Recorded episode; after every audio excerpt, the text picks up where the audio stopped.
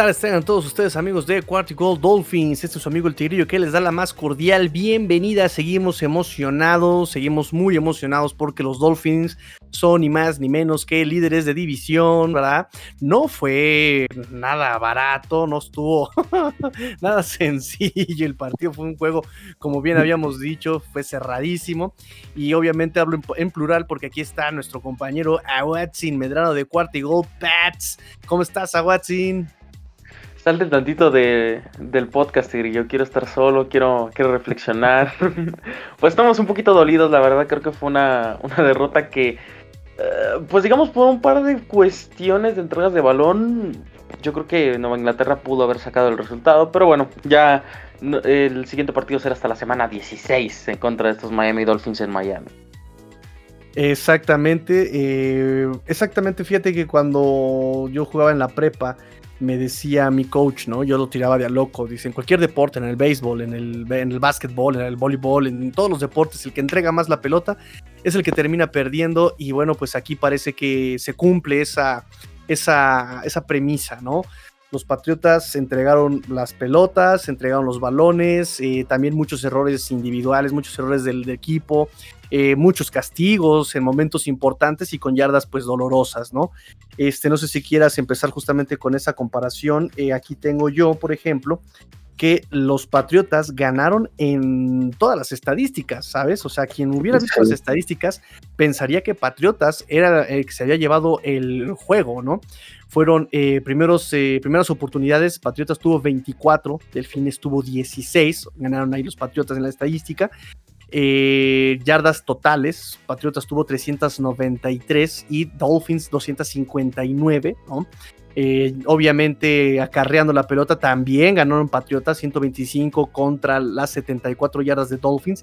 Pasando la pelota también ganó Patriotas 268 contra 185. ¿Sabes? Este, un, eh, una un, porcentaje, estuvo muy parejo ahí, un, promedio de ganancia por jugada de 6.4 yardas por los Dolphins, 6.7 yardas por Patriotas es un, ahí fue una, un, promedio bastante parejo. Eh, pero donde los Dolphins se llevan el juego es justamente en castigos. Solamente cinco castigos que les costaron 28 yardas y los Patriotas tuvieron 8 castigos, 8 castigos que les costaron 84 yardas, ¿sabes? Este, también la entrega de balones, ¿no? Dos fumbles perdidos. Eh, los Dolphins tuvieron ahí este un, balón perdido también, este, provocaron un fumble los, Patriotas que recuperan. Eh, los Dolphins y bueno, pues la intercepción de Tua también, ¿no? Este, otra cosa que noté a Watson es la, eficacia en zona roja. Fíjate, los Dolphins de dos veces que llegaron a zona roja fueron dos veces que completaron a touchdown, que terminó la jugada en siete puntos y de los Patriotas solamente eh, llegaron, eh, llegaron cuatro ocasiones, fíjate, o sea, llegaron del doble que los Dolphins, pero solamente lograron concretar con touchdown una de esas cuatro ocasiones, que tienen una efectividad del 25% contra el 100% de Dolphins eh, en este partido. Entonces, como dices, fueron estadísticas que fueron, estadísticas en, que en cuanto en yardas y en producción los, los Patriotas ganaron, pero son esos momentos cruciales donde Patriotas no aprovechó y, los Dolphins de, por otro lado, pues sí, a, pesar de su mala ejecución en general, pues eh, jamás digamos que el ánimo les bajó. Eh, esa jugada importante a la defensiva de Xavier Howard, que ahora no fue intercepción, pero provocó y recuperó el fumble, más la efectividad en zona roja de los Dolphins, más un poquito, pues se mostraron este, más eh, disciplinados en cuanto a castigos y obviamente eh, la, entrega de balones. ¿Tú, ¿Tú cómo lo ves a Watson? pues yo creo que esa, sobre todo esa estadística de la eficiencia en zona roja responde precisamente a los castigos. Kendrick Bourne tuvo un castigo de, eh, me parece que fue de la línea ofensiva, tuvo una recepción de parece 20 yardas, o sea, Kendrick Bourne fue el receptor más castigado en ese sentido porque tuvo una producción espectacular, pero todas sus yardas se anularon por completo por los castigos. Eh, también recordaba, recordaba hace poco que en, en el segundo cuarto eh, Demian Harris corrió el ovoide y se quedó corto en la yarda 1, pero un castigo lo retrasa, es un holding y lo mandan hasta la yarda 30, o sea, Ya de ahí en fuera, sin importar, digamos que no hubiera las armas adecuadas o que no tuviéramos un elenco de receptores tan dominante en zona roja, creo que desde el punto de vista en los castigos que tuvo Inglaterra, en esos errores de concentración y demás, creo yo que eso fue lo que cargó por completo el partido hacia el lado de Miami. Las entregas de balón, la última de Damian Harris, sí me gustaría defenderlo un poquito porque había tocó el ovoide un total de 23 ocasiones. Es decir, Damian Harris tocó 23 veces ese balón o sea, ya, había un desgaste físico eh, por parte de Kill Harry, lo usaron prácticamente todo el partido porque James White eh, tuvo solamente cuatro acarreos, John Smith, Brandon Bolden y Ramón Stevenson tuvieron un acarreo, Demian Harris cargó al equipo por tierra, entonces creo que sí fue un poquito más justificable que se le cayera el ovoide. Y otra estadística que creo que esta muchos la toman en cuenta para saber el dominio que tuvo un equipo y es el tiempo de posesión que tuvo con el ovoide. Eh, Nueva Inglaterra tuvo casi 40 minutos el ovoide y no pudo concretar en zona roja por los castigos y por diversos factores que arruinaron bastante lo que se había logrado con Mac Jones, que creo que en este partido demostró porque fue el pick número 15 global. Y creo que sí hay futuro en la posición con Mac Jones, veremos cómo le van los siguientes partidos, pero creo que en este en particular eh, sí estuvo a punto de llevarse la victoria con estos Pats, lamentablemente eh, pues decidieron darle el balón a Demian Harris una vez más, consiguió sus 100 yardas, pero aún así ese fumble no será olvidado. Sí, definitivamente. Eh, Mac Jones, ahora sí que fue el morbo entre Tua y Mac Jones. Muchos se han criticado el día de el mismo domingo, el día lunes, criticaron muchísimo a Tua y obviamente también vinieron las comparaciones con Mac Jones, que Mac Jones se vio eh, más veterano que el mismo Tua, que ya lleva un año en la liga. Este, en ese sentido, tú me vas a dar tu perspectiva, por supuesto, a Watson, este, pero yo siento que son condiciones completamente distintas, uno de otro quarterback. Eh, Mac Jones tuvo todo el tiempo del mundo para pasar. Obviamente no voy a demeritar su talento porque también hizo movimientos muy interesantes cuando, para, para desahogar la presión, ¿no? Este, cuando por fin llegaba a, presionar este, los Dolphins. De hecho, aquí tengo la estadística también de la defensiva de los Dolphins, que es algo muy curioso, ¿no?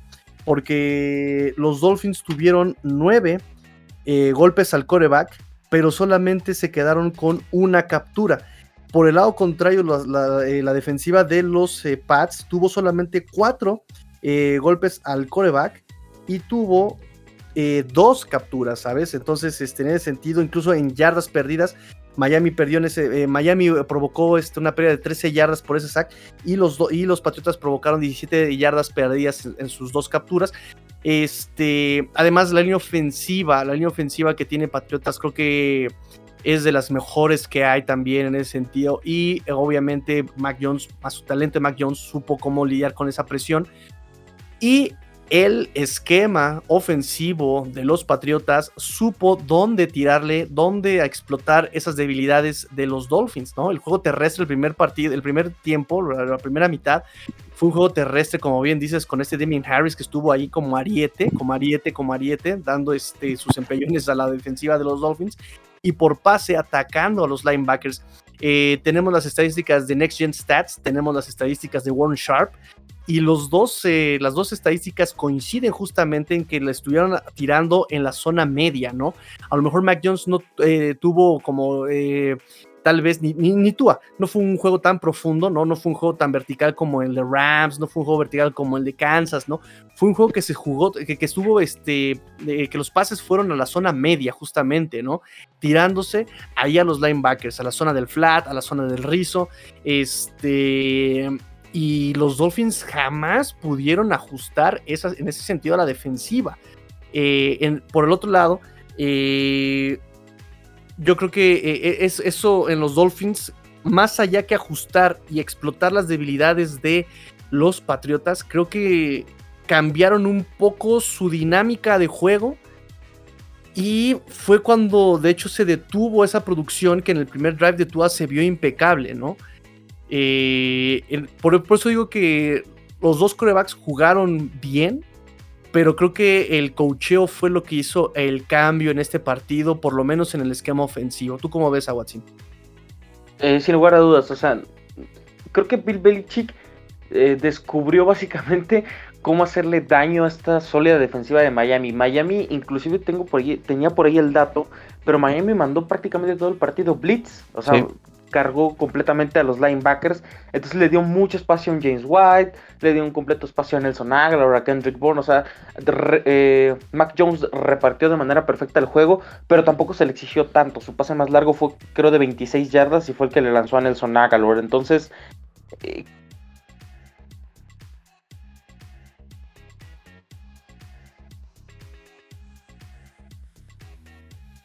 creo yo en ese sentido, Nueva Inglaterra, Guada Grande, y también creo que Nueva Inglaterra descubrió que, si bien es cierto, la eficiencia de correr es grande, es alta, creo que también aprovecharon bastante bien la, la, seguridad que te ofrece Mac Jones, la toma de decisiones, la lectura en el campo y demás. Creo que en ese sentido, Nueva Inglaterra supo controlar el partido. Lamentablemente, los castigos y la ineficiencia en la zona roja por los mismos castigos fueron los que sentenciaron a Nueva Inglaterra. Pero también sorprendente, Mac Jones lanzó 39 pases. Sí, muchos fueron al flat, muchos fueron eh, pases cortos, rutas rápidas. Pero lanzar 39 pases de un debut de quarterback y tener un 74% de efectividad, creo yo que Nueva Inglaterra encontró una joya importante o encontró un estilo ofensivo. Eh, pues digamos un estilo ofensivo más concentrado que el que tenías con Cam Newton, que era correr el ovoide y nada más. Aquí los Pats corren un total de 30 ocasiones el ovoide y pasan 39, o sea, un poquito más equilibrado que con Cam Newton, que tenías 20 intentos de pase, pero casi 50 carreras por partida. Entonces creo que Nueva Inglaterra cambia su estilo de juego a la ofensiva. A la defensiva creo que se mantienen un poco, sí, eh, no mandaron tantos blitz como yo esperaba. Creo que sí, Dota Hightower gran parte del partido estuvo botado hacia la cobertura y eso ayudó bastante a neutralizar un poco más eh, las armas ofensivas que tenía Miami durante todo el partido. Divante Parker, eso sí, nos hizo pedazos otra vez. JC Jackson lo controló un par de cuartos, pero llegó el momento de la implosión. Y Jalen Waddle, pues nada, ¿no? O sea, tuvo sus momentos eh, brillantes con las jugadas que estaban mandando, pero al ver que el partido se iba cerrando, el partido se iba cerrando, pues ya no puedes mandar esas jugadas de fantasía, esas jugadas eh, en las que haces el acarreo y haces un montón de movimientos, o sea, ya tienes que apostarle a jugadas más concretas, a jugadas más, pues digamos, jugadas más confiables, mandar el acarreo, mandar el pase rápido en corto y demás. Entonces creo que por ahí se apagó un poquito Jalen Waddle, pero en general creo que tanto la exhibición ofensiva de, de Nueva Inglaterra fue sólida, como la ofensiva de Miami fueron sólidas en todo, durante todo el partido. A la defensiva creo que sí me quedó un poquito de ver un poquito los cornerbacks. No jugó Sean Wade eh, por un tema de lesión. Pero creo que sí los esquineros de Nueva Inglaterra este partido sí me dejaron un poquito a deber, más que nada por la velocidad que presentaban en, en el partido, se vieron un poquito lentos a la hora de reaccionar al ataque de Miami. Sí, sí, sí, y es justamente lo que quería tocar este Watson, porque creo que como bien mencionas, Mac Jones, eh, no voy a demeritar, repito, no voy a demeritar el talento de Mac Jones, o sea, fue un coreback que se vio muy inteligente, leyó muy bien este, las debilidades de la defensiva, tomó lo que la defensiva de Miami les daba, eh, repito, es, es, es, un conjunto, es, es un todo, ¿no? Eh, obviamente el scouting, ¿no? El scouteo que hizo este, el equipo de Nueva Inglaterra, vio dónde podían este, encontrar esos espacios, eh, sabía que Dolphins iba a atacar, iba a hacer blitzes, que le iba a dar la bienvenida a Mac Jones con todas estas cargas todo el tiempo, se iban a abrir los espacios exactamente eh, creo que lo dijimos incluso el partido, el, programa eh, pasado, ¿no? A Watson, que lo hicimos juntos. Eh, decíamos que donde iban a atacar Patriotas iba a ser la zona de linebackers, ¿no? Entonces, si lo sabíamos nosotros, obviamente lo iba a saber Belichick, ¿no? Atacar esa zona de linebackers al momento de que deja a sus wide receivers uno contra uno contra el perímetro. no iba a atacar tan profundo pero sí iba a atacar este, a los wide receivers que estuvieran en zona de linebackers, porque ahí les cuesta muchísimo trabajo, les pesa eh, llegar a las coberturas, les pesa ahí el tacleo, eh, pero sobre todo eh, la ausencia de pass rush de Miami, ¿no? Creo que eso en ese sentido también no hay que echarle tanta la culpa en pases profundos que llegó a completar contra Devin contra Jason McCourty, perdón, Mac Jones. cuando tiene todo ese tiempo y tiene la habilidad de desahogar la presión Mac Jones, como dices, tuvo tiempo, el pass rush de Miami jamás llegó a tiempo. Eh, y, no hay cobertura que te dure eternamente, ¿no? Es más fácil que el wide receiver gane eh, algún espacio cuando la jugada es tan larga, el, perímetro no va a aguantar tanto la cobertura y ahí es donde Mac Jones encontraba e, estos, estos espacios, ¿no? A sus wide receivers abiertos en la profundidad o en, en, este, en la zona de linebackers. Sí, correcto. Además de que, hablando de la línea ofensiva, creo que soportó bastante bien. O sea, tuvo siempre ocho jugadores adentro de la caja y aún así le abrió los huevos a Damian Harris, tuvo buena protección a Mac Jones, creo que en general la línea ofensiva tuvo una buena actuación, pero eso sí, hay que destacar de que Trent Brown salió lesionado del partido del tackle ofensivo titular. Eh, me parece que Justin Herron hizo un buen trabajo por ahí. Creo que yo sí le pondría una palomita, una estrellita. Y algo que sí se le debe destacar a Miami, sí, perdieron dos, recuperaron dos fumbles que fue el de Ramondre Stevenson en un pase que está un poquito cuestionable para algunos. Para mí sí, la verdad, todavía estaba en el aire cuando perdió el ovoide. Eh, el fumble famoso de Damian Harris, pero también John Smith y Mac Jones al inicio del partido perdieron, eh, tuvieron fumble, si no fuera porque el mismo John Smith recuperó el de Mac Jones y el fumble de John Smith lo recuperó David Andrews. Entonces, eh, la defensiva de Miami, ya lo habíamos hablado, oportunista, una ofensiva sólida, que en este, en este partido sí me quedó de ver un poquito más su pass rush, eh, creo que sí se vieron superados por una línea ofensiva de Nueva Inglaterra que está bien construida, bien armada y que protege demasiado bien al coreback. Y sí, Mac Jones eh, creo que durante la presión fue donde mejor se vio, muy buenos movimientos dentro de la bolsa de protección. Eh, solamente un detalle que creo que hubo jugadas en las que se comían muchos golpes innecesarios. Creo que sí hubo un par de oportunidades en las que mejor, debió de buscar a su opción, a su válvula de escape y demás y terminaba comiéndose golpes innecesarios por buscar a Kendrick Bourne, buscar a un Nelson Aguilar, y al final de cuentas terminaron en fracaso todas esas jugadas. Entonces, por ahí no me gustó mucho eso, pero bueno, también es entendible y creo que muchos valoramos bastante el carácter que mostró McCorkle en este partido. La verdad, yo no esperaba que se, comportara a esa altura contra un, una defensiva tan agresiva como se mostró Miami. Y pues también, ¿no? La defensiva de, Nueva Inglaterra hizo ver muy mal a Tua en, en, segundos, en unos aspectos, pero creo que más mal se vio su línea ofensiva. Eh, la intercepción de Tua, si, si tú te das cuenta, eh, los linebackers colapsaron de manera rápida la bolsa y Matt Judon incluso le recetó un golpe que la verdad hasta a mí me dolió a Tua, que bueno, después provocaría la intercepción de Jonathan Jones, pero creo que en general eh, ambos, ambos equipos se vieron bien, ambos equipos se vieron sólidos, simplemente que eh, las circunstancias, las entregas de balón fueron los que mermaron el resultado para Nueva Inglaterra. Pero creo que Miami, eh, si bien es cierto, no convence mucho en esta victoria. Creo que sí es merecida. Creo que sí aprovecharon muy bien las oportunidades que tuvieron. Sobre todo al inicio del partido. Bueno, su primera serie ofensiva y la primera serie ofensiva del tercer cuarto, que es cuando consiguen los dos touchdowns. Sí, tengo la teoría de que Miami, la ofensiva de Miami da conforme se le exige. Creo, creo que fue un, tono del año pasado, ¿no? Con defensivo, con ofensivas que no exigían. Eh, simplemente Miami ganaba con lo mínimo exigido, ¿no? Este, conforme fueron eh, conforme le exigía el juego, Miami iba respondiendo, por ejemplo, contra Kansas, contra Arizona, esos juegos que, o contra incluso contra Denver y Broncos, nada más que contra Broncos no le alcanza y bueno, contra Denver sabemos cómo terminó ese juego. Este, pero siento que Miami va dando conforme se le va exigiendo, ¿no? Eh, por ahí tuve comentarios el domingo que decían, a mí no me gusta eso de que se administren los recursos, si tienes con qué, vas y pegas con todo lo que tienes. Eh, y yo creo que Dolphins eh, y Brian Flores en, ese sentido es muy cauto, es muy precavido, no va a soltar todo el tiempo, no va a soltar todas las armas en la primera semana, porque si no pasa lo que le pasa a Ravens o lo que le pasa a Arizona o lo que le pasa a Pittsburgh, ¿no? Que a mitad de, a temporada pues ya está completamente resuelta esa ofensiva, sabes por dónde van a pegar y obviamente hay un antídoto ante toda esta situación. Entonces sí, exactamente, Watson, creo que eh, el partido del domingo fue un partido cerrado fue una, una, ofensiva de los Dolphins que demostró que puede avanzar cuando quiere, cuando tiene este, el, objetivo de avanzar, porque después se la pasa pues eh, experimentando y haciendo cosas medio extrañas.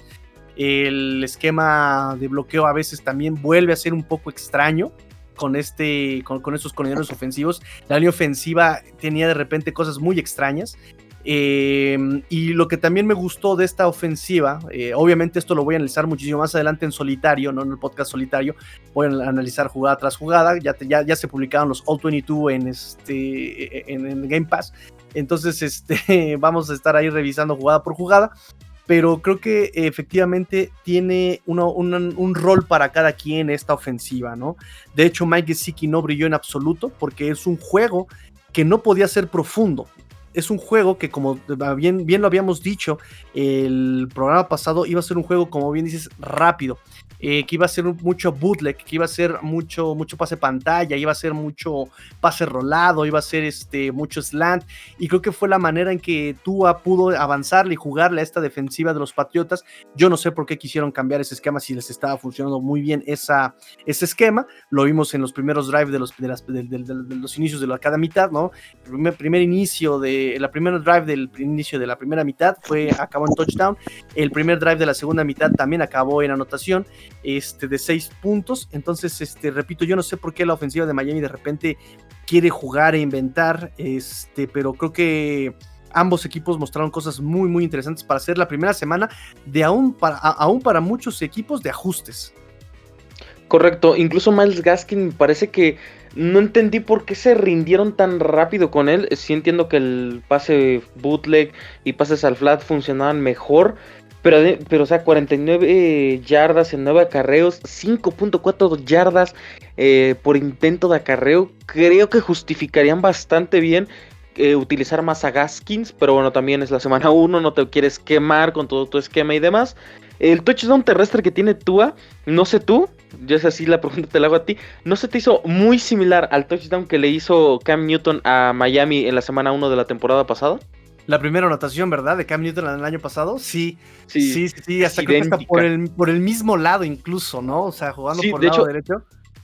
De hecho, te hicieron un bloqueo, el corredor, el receptor hizo un bloqueo donde básicamente abre completamente a Adrian Phillips. Ese mismo bloqueo se lo hizo Eric Rowe la temporada pasada. Estaba viendo esa jugada y es idéntica. Un, ahí un, un robo por ahí de la jugada, pero creo yo que ese pudiera ser una, una buena estrategia. Utilizar más a Tua eh, arriesgarlo un poquito más en esas read options en las que por velocidad ya está sano y completo, pues entiendo que puede funcionar esas jugadas. Lo que sí no entendí por completo, eh, lo que sí recriminaría de Brian Flores, porque creo que este resultado pudo haber sido mejor para Miami eh, con un par sin un par de decisiones cuestionables de Brian Flores, específicamente el final del segundo cuarto, metiendo a Jacoby Brissett por ahí trataba de buscar el sentido de meter a, Jacoby Brissett al final del cuarto.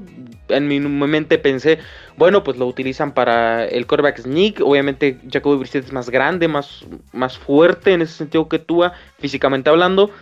Ok, lo entiendo, pero después pierdes un montón de tiempo. Eh, pues como que quieres, como que no quieres sacar la jugada y terminas pateando un gol de campo cuando por la situación en la que estabas en el partido pudiste haber buscado la anotación. Creo que ese sí es un punto cuestionable de Brian Flores.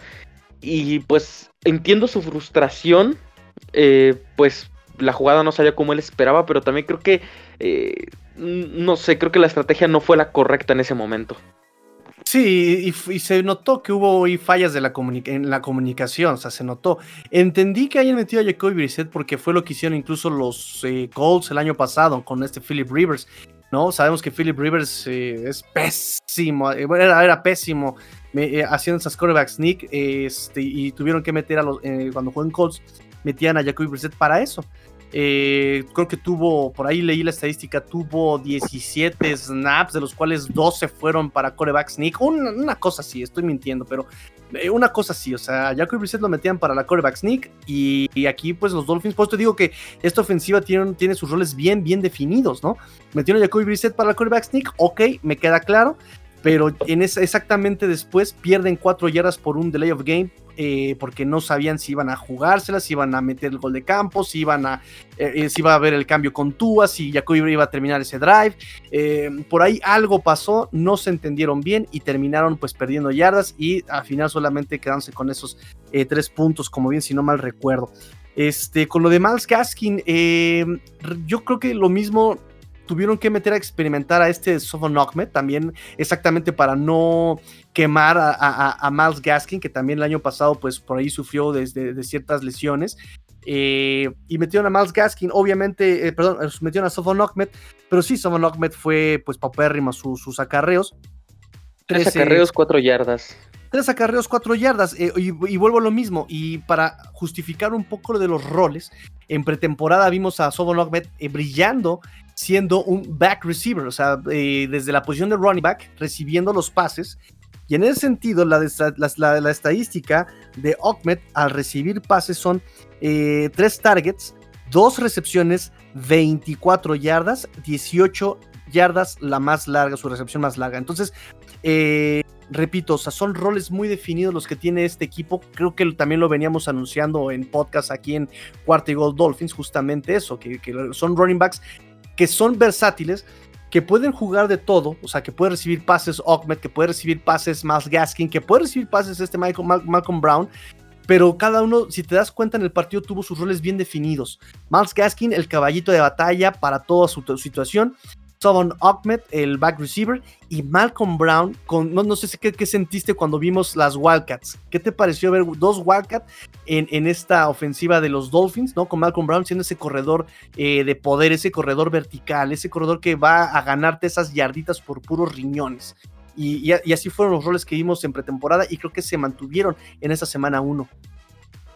Sí, ah, bueno, a mí me sacó un poco de onda esa jugada eh, ya estaban en zona roja, en el que le hacen la wildcard con Malcolm Brown, Túa de receptor. Al final de cuentas la jugada no prospera, pero creo que sí sorprendió bastante. Creo que Malcolm Brown es este, eh, pues es un Legarret Blount, ¿no? Como ya lo habíamos comparado hace mucho tiempo, pero creo que él es el jugador fuerte, ese corredor que te gana la yarda difícil, actuando como un tipo fullback.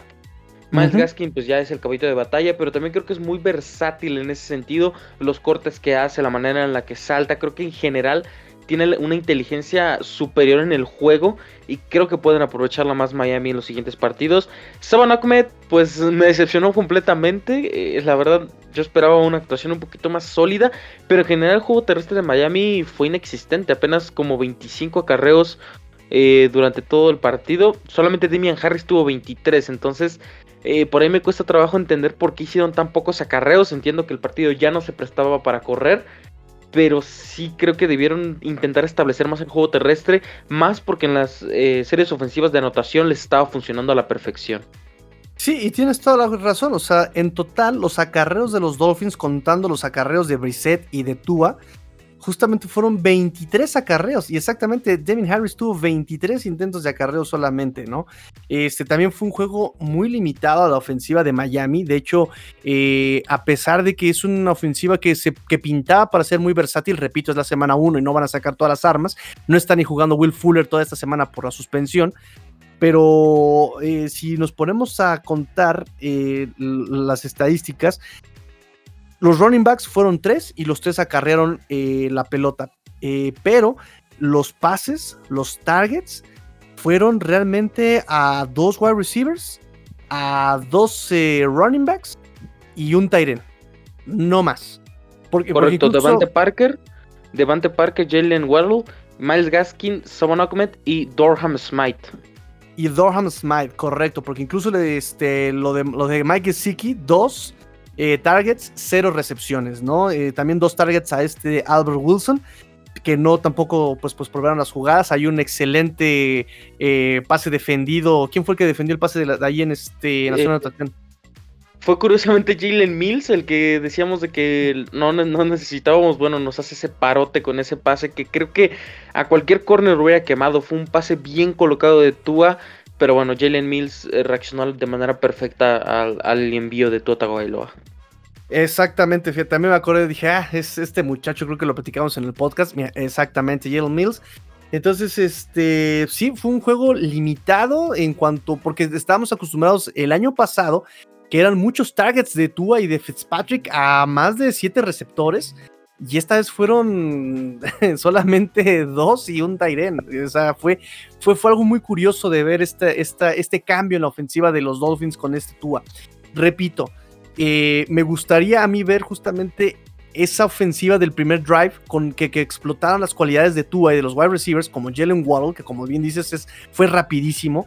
Eh, esos pases para eso están diseñados. Incluso me, encantó ver eh, y me sorprendió ver la conexión que tuvo Tua con este Divante Parker. En pretemporada fue una conexión que si fue, si se vio, no fue tan espectacular como la conexión que tuvo este Tua con este Jalen Waddle o el mismo Albert Wilson. Y Devante Parker como que por lesiones, por su falta de entrenamiento, por sus ausencias de repente, por su jersey rojo, por muchas cosas, no brillaba tanto su participación. Y como bien dices, Devante Parker fue el líder este, de los wide receivers con 81 yardas, ¿sabes?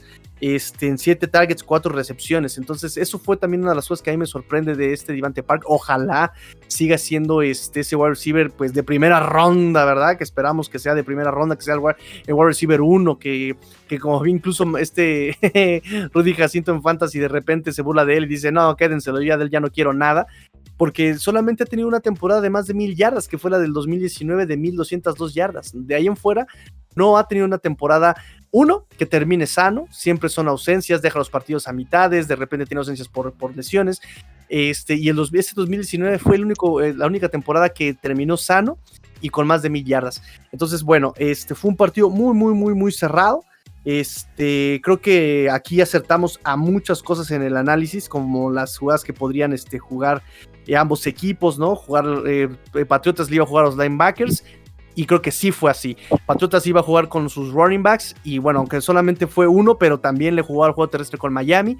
Eh, los Dolphins si querían hacerle daño iban a hacer jugadas rápidas y solamente con jugadas rápidas le pudieron hacer daño a los Patriotas. A la defensiva también se cumplió la estrategia de Dolphins, pero no fue una buena ejecución. Eh, trataron de presionar a Mac trataron de incomodarlo pero bueno, la línea ofensiva de los eh, Patriotas logró contener, además que cuando no podían contener, Mac Jones supo cómo desahogar la presión y, este, y efectivamente no retó tanto al, perímetro profundo de los Dolphins, pero sí se atascó de, de 281 yardas a los linebackers. Correcto, fueron un promedio de 9 yardas por pase, es un poquito pobre, pero eh, también, bueno, sinceramente el esquema que le diseñaron fue perfecto. Creo que McCorkle, eh, por ahí ya leí un montón, pero en serio un montón de expectativas, que si novato ofensivo del año, candidato número uno y demás. Eh, pues hay que estar tranquilos. Creo que eh, si se le jugó también una buena defensiva como la de Miami, creo que sí hay chances de que Mac Jones tenga una buena temporada con Nueva Inglaterra. Veremos cómo le va en los siguientes partidos. El siguiente partido es contra los Jets. Entonces creo que creo que Mac Jones es lo, primordial que resaltó en este partido de Nueva Inglaterra porque sí tuvo una actuación espectacular.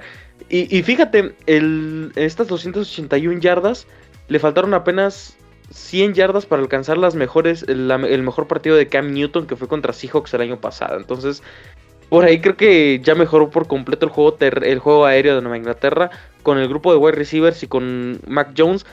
Mm, me siguen quedando dudas en el grupo de wide receivers, pero creo que por lo menos en este partido dieron una muy buena actuación. Pues es lo que decíamos, eh, justamente por ahí me preguntaba, no le respondí, pero me preguntaba eh, este Luis Borja, si no mal recuerdo, que y obviamente también este Uli, Ulises, ¿no? Me preguntaban si esta situación de la línea ofensiva iba a ser para toda la temporada y si íbamos a estar este, eh, pues penando tanto tiempo, todo, todo este año con este, la línea ofensiva de los Dolphins. Y yo desde, pues eh, justamente este partido, ¿no? Les decía que había formas, lo dije al chino, incluso en esto del round table, el último round table eh, fuera de, grabación, pero me decía, no, yo creo que Patriota, su línea ofensiva les va a pesar a los Dolphins, y este, su línea ofensiva de Dolphins está muy endeble, les va a pesar a los Dolphins. Pero creo que en ese primer drive se demostró que hay jugadas que puedes hacer aprovechando las capacidades de tus jugadores y que no te pesa tanto, ¿sabes? Y, lo, y pasó para los dos, los dos equipos en, este, en esta semana 1.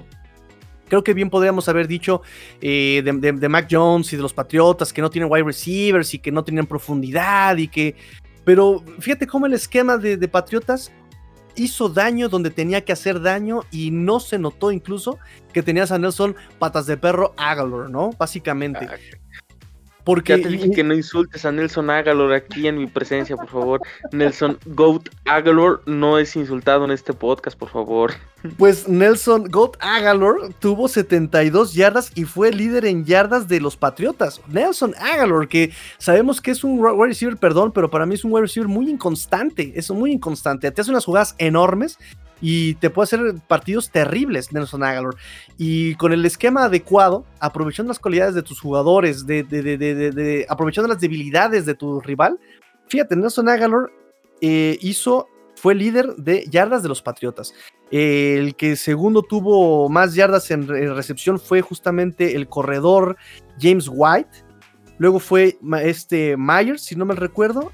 Y en, en, siguiente lugar está John Smith con 42 yardas eh, por pase, ¿no? Nelson Aguilar con 14.4 yardas promedio y John Smith con 8.4 yardas promedio, ¿no? O sea, no necesitaste de, esa, de ese juego tan profundo para hacer daño a los Dolphins. Y del otro lado con, con, con Dolphins lo veo de esta manera también. O sea, si algo te está fallando en tu equipo, ¿no? En este caso, a, Patriotas, los wide receivers, en el caso de Dolphins, la línea ofensiva, si sacas el mejor provecho de cada, de cada, este, de cada parte del equipo, creo que puedes sortearlo eh, de alguna forma. No sé, me veo muy optimista tal vez.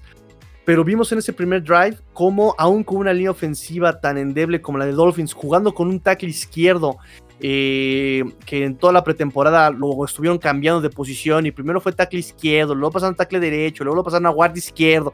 O sea, Liam Meikenberg estuvo eh, eh, por toda la, línea ofensiva en pretemporada. Este, Solomon Kinley también batallando con tercer equipo, subiendo a segundo equipo, subiendo a primer equipo. Este, un centro, Michael Dieter, que también pues es lo mejor que había eh, en esta línea ofensiva de los Dolphins. Le ganó la chamba a Matt Scura, le ganó la chamba a Cameron Tom. Eh, con esta línea ofensiva, aún así se vio muy ágil esta ofensiva de los Dolphins en esos primeros drives, ¿no? Este, o sea, se puede sortear, se debe encontrar la manera, nada más hay que echarle tantito coco. Correcto. Y además, bueno, la línea defensiva de Nueva Inglaterra, si bien está nutrida, tampoco creo que sea tan dominante. Por ahí me quedaron de ver un par de eh, de jugadas, pero bueno, creo que, creo que fue un, buen partido para los dos. O sea, la ventaja de un punto de Miami es cuestionable, pero creo que ganar en Foxboro eh, en la primera semana va a ser muy importante para ver quién de los dos se puede llegar a colar a la postemporada y demás. Entonces es muy temprano para deducirlo, pero creo que hay buenas cosas por ahí. Y por ahí leí una nota hace poco tiempo que comparaban y decían Miami y Nueva Inglaterra son básicamente el mismo equipo. Eh, yo particularmente veo a, Miami con un talento superior, pero creo que por el esquema de Nueva Inglaterra no le pide mucho a lo que tiene Miami en cuanto a ataque ofensivo y a defensiva. Sí, justamente, eh, también fíjate que también lo estuve cuestionando, qué bueno que, tocaste este tema, este ya se me había olvidado, pero fíjate que también acá del lado de la prensa de Dolphins también, ¿no? Ah, es que son muchos eh, patriotas, este, coaches, muchos ex este, jugadores también de patriotas. Es, ya es que Rudy Jacinto se burla diciendo que son los, los Miami Pats o los Nueva Inglaterra eh, o los Patriotas de Miami, ¿no? O sea, se burla este, este, este hombre, ¿no? Pero, pero, y justamente este, este partido va a ser muy interesante porque aquí eh, se representa el peso de muchas decisiones, ¿no? Como elección de jugadores, elección de estrategias, elección de cocheo, eh, ¿no? O sea, eh, Patriotas invirtiendo muchísimo en agencia libre, los Dolphins ya pasaron por eso también, eh, escogiendo un coreback en primera ronda, los Dolphins ya pasaron por eso también, este, y sí, sí, Patriotas, digamos, no tiene tanto talento, yo creo que también algo que sacó el partido para los Patriotas es la experiencia de sus elementos, porque también son muchos elementos con mucha experiencia. El mismo Devin McCurdy, el mismo Jesse Jackson, el mismo Calvin Noy, que estuvo, perdón, yo, yo seguía a este Calvin Noy desde que estaba en Patriotas y me hacía un jugador bastante centrado, tranquilo, pero el domingo estuvo inmamable, y perdónenme las personas que me están escuchando, pero estuvo inmamable. Estuvo después de la captura de Tua también. Después de la... captura de Tua, a mí también me dio pena. Dije, ay, carnal, ¿cómo te explico que todavía ni siquiera estamos arriba en el marcador? Tranquilo, relájate un rato, ¿no? Hay que terminar el partido, hermano. Exactamente, exactamente, ¿no? O sea, pero el tipo estaba eh, festejando como si nombre, ya hubiera sido la captura que cerraba el partido. Este, en fin, no, no, no voy a, no voy a hablar sobre eso, voy a hablar más bien sobre la experiencia que se acumula, la línea ofensiva, qué tan, qué tan experimentada es, la, defensiva, qué tan experimentada es a Watson. ¿Realmente hay muchos jóvenes o solamente fue, mi percepción? Eh, no hay tantos jóvenes. David Andrews lleva por los 30. Trent Brown ya tiene, creo, 28 años. O sea, no, no están tan viejos como la línea ofensiva de los Steelers el año pasado, por ejemplo, que su media de edad creo que llegaba al 31. Pero tampoco es una ofensiva súper joven. O sea, creo que sí están en ese punto medio de 27, 28 años. En los que normalmente los ingenieros ofensivos son más dulces, tienen ya experiencia, pero también al mismo tiempo siguen teniendo energía. Entonces, por ahí creo que Nueva Inglaterra armó de manera coherente su línea ofensiva a lo que quería hacer. Creo que lo logró. Creo que los reemplazos sí son muy jóvenes los reemplazos que tienen. Justin Herron apenas llega a los 25 años. Pero yo creo que admiro más ese, ese trabajo que ha hecho Bill Belichick con esa línea ofensiva. Ya no está Dante Scarnetti dirigiendo a esta hermosa línea ofensiva. Se extraña mucho, sí, pero creo que han encontrado o creo que tomaron muy en cuenta los consejos y lo que dejó Dante Scarnetti en esta línea ofensiva que creo que va a ser uno de los pilares más importantes de Nueva Inglaterra todo el año y por lo menos los primeros años de Mac Jones en Nueva Inglaterra, ya después, pues sabes, la agencia libre y demás, creo que eh, lo que armaron está bien, veremos cómo le va y esperamos que Trent Brown regrese pronto porque eh, es un elemento muy muy fuerte y aunque sin él eh, la pudimos sobrellevar, creo que preferirías tener ese jugador sólido como lo puede ser Trent Brown. Correcto, y para hacer la comparación, los Dolphins, fíjate cómo solamente de las, estos cinco lineros que jugaron el partido de ayer, dos, perdón, tres jugadores, dos jugadores, perdón, dos jugadores están entrando a su segundo año. Uno de ellos está en su primer año, es rookie. Michael Dieter fue seleccionado en el 2019, o sea, es primero, segundo, tercer año, está entrando a su tercer año. Y solamente Jesse Davis es el veterano eh, de más de cuatro temporadas, cuatro o cinco temporadas en la liga. O sea, fue una línea súper, súper, súper joven contra una línea defensiva, si no vieja, por lo menos más experimentada. Correcto, y creo que eso puede pesar un poquito la experiencia. Digo, ahorita los fans de los Steelers, por ejemplo, están muy contentos, pero espérense a que vuelvan a enfrentar a otro buen pass rush. Veremos si su línea ofensiva les aguanta. Eh, pero pasando a Miami, creo que sí es muy joven. No sé, yo creo que si querían armar un equipo competitivo, ya lo habíamos hablado de hecho con el chino, que si bien necesito tienes a Mekai Beckton, tienes a... Eh, se me acaba de ir el nombre de este línea ofensivo que acaban de seleccionar en el este, draft a Elia Vera Tucker. Este, pero ya el resto de la, de la línea ofensiva es una con mucha experiencia como Morgan Moses, por ejemplo. Entonces creo que se compensa bastante. Aún así, yo creo que debieron de invertirlo un poquito más en conseguir algún veterano o un veterano intermedio, no sé si se puede llamar así. Alguien que no esté tan viejo, pero que ya cuente con experiencia y credenciales para la línea ofensiva en la agencia libre creo que eso hubiera sido una buena opción. Digo, los Riders estaban regalando a sus linieros ofensivos, entonces yo creo que Miami debió haber buscado alguno. Pero aún así, creo que confío más en este proyecto joven de la línea ofensiva de Miami que, que lo que confío en el resto de, la, de lo que tiene Nueva Inglaterra actualmente en la línea ofensiva, más que nada para los siguientes años, para los años venideros, creo que confiaría más en este proyecto más joven que está empezando, que tienes a Brian Flores ya en su tercer año, donde ya muchos ya están pidiendo resultados. Creo que de momento los fanáticos de Miami están contentos, entre comillas. Pero bueno, también no olvidemos de que Mike Zimmer también entregaba buenos resultados y siempre se ha quedado corto. Entonces, eh, no sé qué tan fría tenga la silla Brian Flores entrando ese tercer año, pero sin lugar a dudas creo que el desarrollo que está implementando en Miami y la cultura que está haciendo va a hacer que Miami eh, tenga oportunidades grandes esta temporada. Sí, definitivamente ahí este creo que aclaraste, más bien reforzaste mi idea de que esta línea ofensiva deben darle también un poquito de tiempo de, maduración. Digo, si le dimos tiempo de maduración a Ryan Tannehill, si le dimos tiempo de maduración a Tua, eh, creo que también esta línea se merece un poquito de tiempo de maduración, ¿no? Y sí, teníamos el, el liniero eh, experimentado, contratado, que era DJ Flocker, pero se lesionó y pues decidieron cortar a DJ Flocker. Teníamos a Jermaine Illuminor, que por cierto hoy jugó en el equipo de los Raiders con la salida de uno de sus linieros eh, ofensivos. Pero bueno, al final se quedan con el inútil de Jesse Davis, que es lo más experimentado que tiene Miami.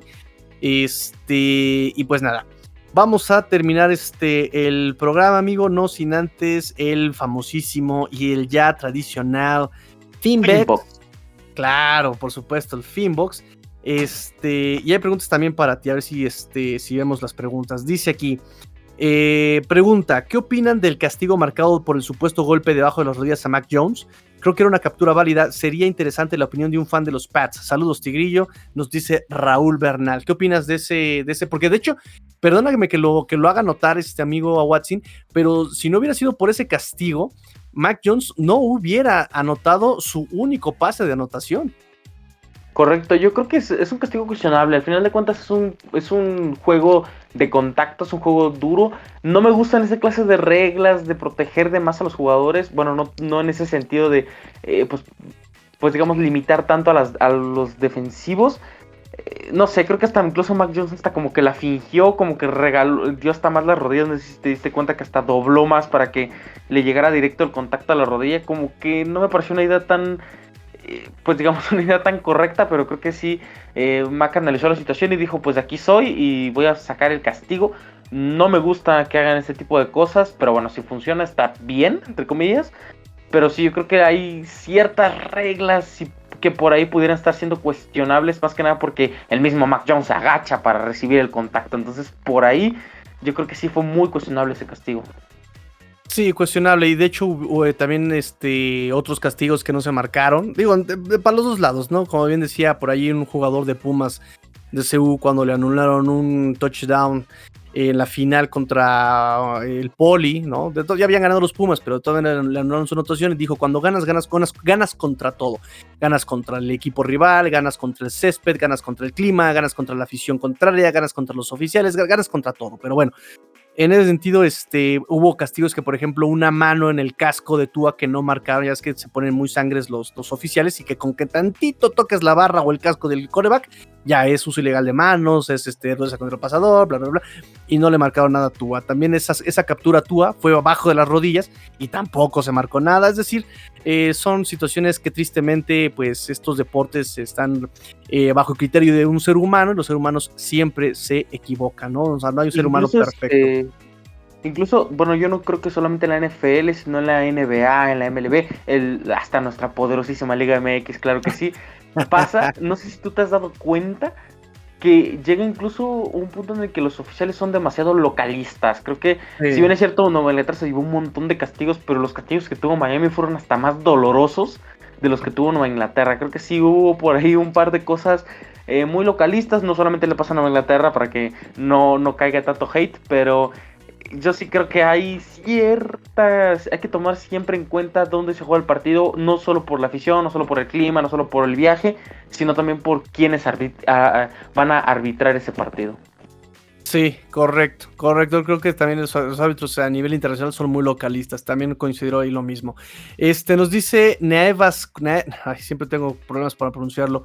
Neaves, Neaves Cubas nos dice: eh, Yo tendría dos preguntas, Tigrillo. Eh, uno, ¿crees que le darán a Eichenberg la posición de right tackle o quedará relegado cuando regrese Jackson? Eh, Brian Flores en la conferencia de prensa del de hoy lunes, justamente, dijo que cuando regrese Austin Jackson, él va a ser el, el, tackle izquierdo y que Eichenberg hizo un muy buen trabajo, pero pues él sigue siendo la banca todavía, ¿no? E, eso sí que fue muy claro Brian Flores. Cuando regrese Austin Jackson, todo va a regresar a su lugar. Eh, y la otra, este, a Watson dice, eh, tú has mostrado algo diferente a su temporada pasada, ¿tú cómo ves esa, esa, esa, esa esta pregunta? Indudablemente, creo que tuvo, tuvo un mejor partido en cuanto a toma de decisiones, eh, movimientos a la bolsa. Creo que en general vimos un tubo un poquito más maduro. Por ahí todavía le faltan un montón de cosas. Y que incluso muchos se burlaban y decían que Mac Jones parecía el coreback ya veterano, con años de experiencia. Y que Tua parecía el debutado. Pero creo que en este partido sí demostró muchas cosas que el año pasado con Tua eh, pues se veía, se veía un poquito más limitado. Sí, también intentó ir más profundo, de hecho también lo dijeron los coaches y también el mismo Tua en la conferencia de prensa post partido y el día de hoy también en las conferencias de prensa, ¿no? Eh, Tua se vio muchísimo más vertical, trató de ir más profundo, tiene que aprender a barrerse porque ahí intentó barrerse y, y, yo me burlé infinidad de ocasiones de Joe Burrow cuando se quiso barrer y ahí se quedaba todo este, atorado a la mitad de, la barrida. Es peligroso, ¿eh? Sí, claro, sí, claro. se, te, se, te, atora mal el pie y ahí quedaste, hermano. Sí, ahí valiste, exactamente, ¿no? Y tú ahí intentó barrerse. Por favor, y, yo me burlaba de, Joe Burrow, ¿no? Que incluso hasta los defensivos se burlaban de él cuando hay, una, hay un video hermoso donde el árbitro le dice, oye, si te vas a barrer, bárrete. Y voltea Joe Burrow y le dice al, árbitro, perdón, es que sigo aprendiendo. Bueno, nada más bárrete, o sea, si vas a hacer bárrete. Y los defensivos del otro equipo escuchan y se empiezan a atacar de la risa, ¿no? Pero bueno, lo mismo me, pasa, me pasó acá con este Tua. O sea, intentó barrerse y quién sabe qué quiso hacer, que quedó rodando ahí como oso panda, medio extraño. Este, y obviamente también esa intercepción, donde también él reconoció que lo que él quiso es volar el balón pero mi hijo, lo vuelas afuera del campo, no lo, no, lo, no lo vuelas a donde hay más tráfico de hombres ahí defensivos, bueno.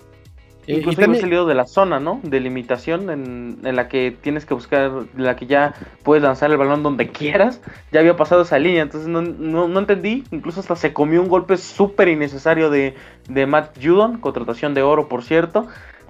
No, no lo sé, yo creo que sí se comió ese golpe de manera, de manera pues muy deliberada, creo yo.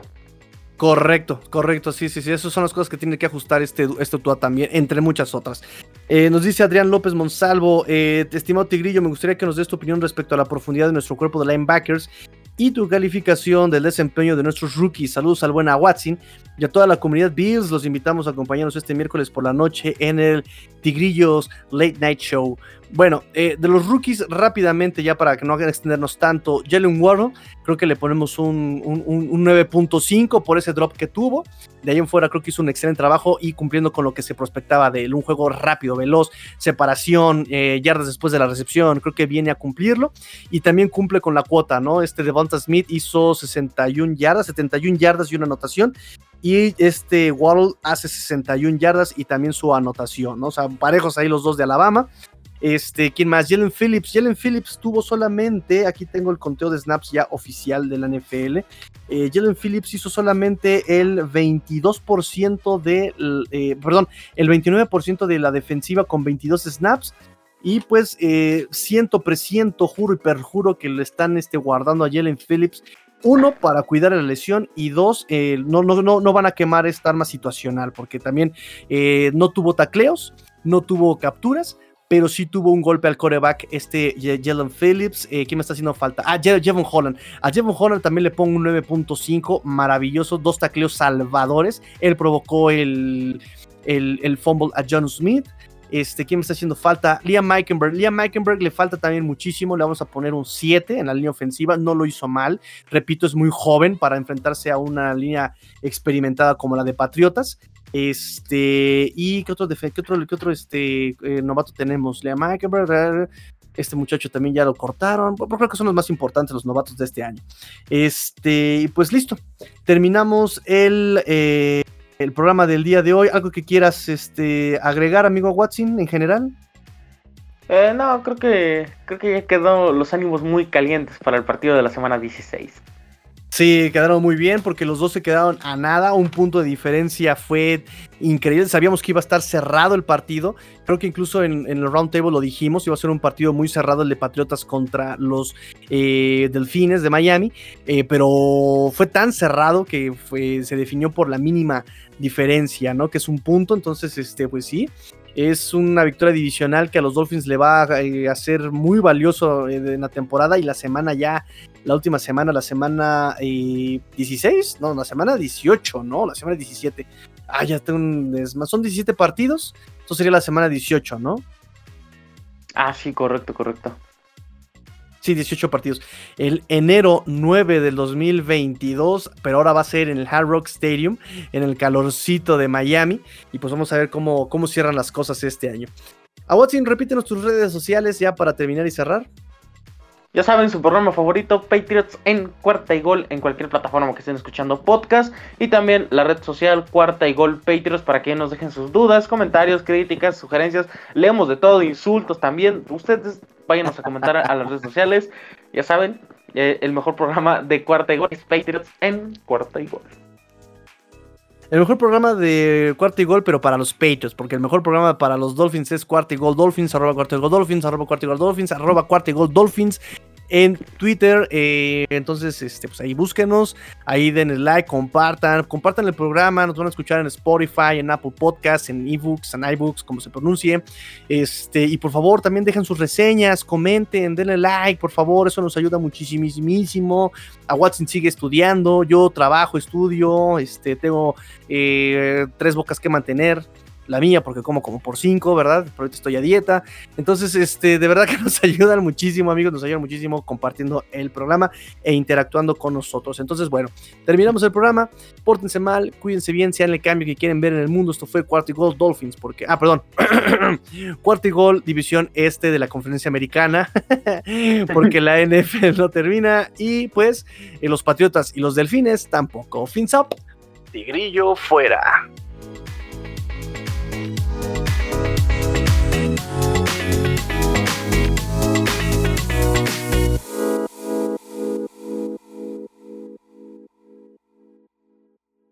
Larguito, pero estuvo padrísimo, estuvo genial. Sí, claro que sí, tiene que, tiene que desahogarme, maldita sea, ese golpe de Matt Judon fue épico.